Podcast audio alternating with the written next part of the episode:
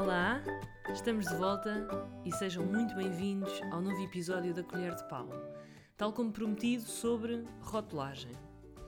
Às vezes olhamos para os rótulos no supermercado e a única coisa a que damos atenção é basicamente a validade.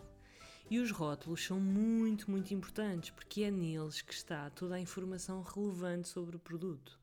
São eles que nos dizem se estamos perante um produto nutricionalmente interessante ou nem por isso.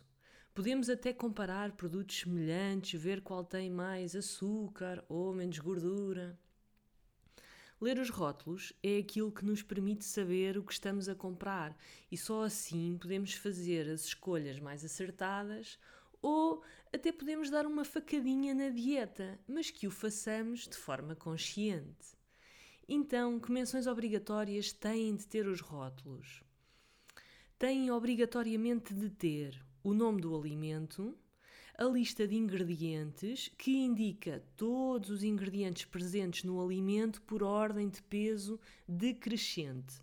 Ou seja, o ingrediente que aparece em primeiro lugar é aquele que está em maior quantidade no produto e o último, o que está em menor quantidade. E este aspecto é muito importante porque, se repararem, por exemplo, em alguns alimentos, cereais de pequeno almoço ou bolachas, o açúcar pode aparecer em segundo ou terceiro lugar. Então estão a ver a quantidade de açúcar que estes produtos têm e que erradamente achamos serem até eh, saudáveis, eh, cheios de cereais ou digestivos. Os rótulos têm ainda de indicar todos os ingredientes que possam ser alergénios e indicar a quantidade de determinados ingredientes.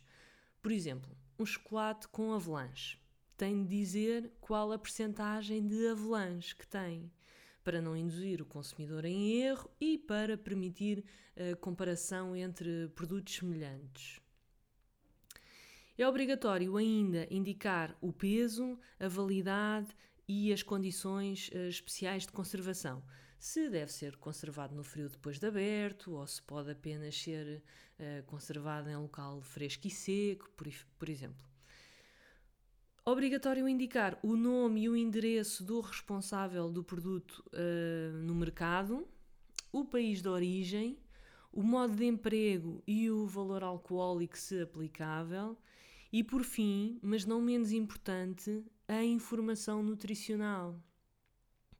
E esta é uma das grandes novidades da rotulagem. Ah, no passado, apenas os produtos com alegações nutricionais ah, que diziam ser light ou rico em fibras, etc., tinham de ter informação nutricional. Os outros podiam ter ou não, era facultativo. E essa informação nutricional até podia ser indicada de uma forma mais simples, apenas identificando o valor calórico, a quantidade de proteínas, hidratos de carbono e gorduras.